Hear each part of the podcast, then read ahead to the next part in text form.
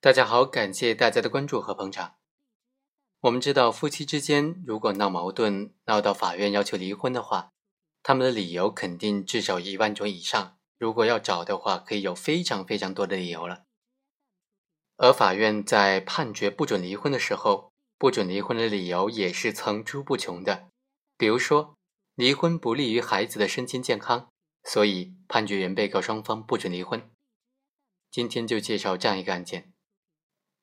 原告就认为，原被告双方经过介绍认识的，后来登记结婚了，婚后生有一个小孩，现在小孩十岁。在刚结婚的时候，两个人的感情还是可以的。后来生完小孩之后，双方就发生了各种矛盾，经常分居，没有共同的语言。现在原告已经同被告分居了一年多了，被告和他的家人从来没有找过原告，也没有打过电话。现在原告已经心灰意冷了。认为说已经没有办法继续维持这段婚姻关系了，要求法院判决离婚。被告就说：“我和原告感情都非常好，我不同意离婚。我和原告是经过别人介绍认识的，后来经过十个月的恋爱之后才结婚的。从结婚到生子，再到现在已经十多年了。原告人非常好，对孩子也非常好。虽然我们之间是存在矛盾的，但仅限于夫妻吵架的程度。”我自认为不是一个浪漫的人，平时对原告的关心是不够的，但我还是想和原告一起经营好这个家庭。而且现在孩子还小，无论从哪个角度来看，我都不同意离婚。最终，法院就认为，结发为夫妻，恩爱两不疑，夫妻之间理应互敬互爱，和睦相处。婚生子刚满十周岁，正处在身体和性格发育形成的关键期。父母应该多照顾、多关心。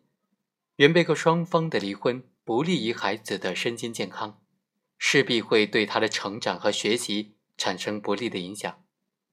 十多年的相识相守，确实是非常不容易的。双方感情基础也是良好的，所以应该珍惜多年来建立起来的感情和家庭，在今后的生活当中，各自克服和改正自身存在的问题。互相谅解，互相体谅，互相关心，多做有利于夫妻的好事，少说不利于家庭和睦的话。尤其是被告如果能够克服待人冷淡、不善沟通、脾气内向等等问题，在生活上对原告的多些关心和理解，多些照顾，多些体贴。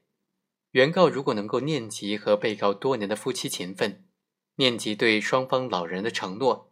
念及对子女的学习和生活的影响，共同努力的克服当前婚姻家庭当中出现的困难，还是具有重归于好的可能的。而且被告安某并不同意离婚，这就说明双方感情还没有完全的破裂，达不到夫妻感情却已破裂的标准，所以本院判决不准离婚。好，以上就是本期的全部内容，我们下期再会。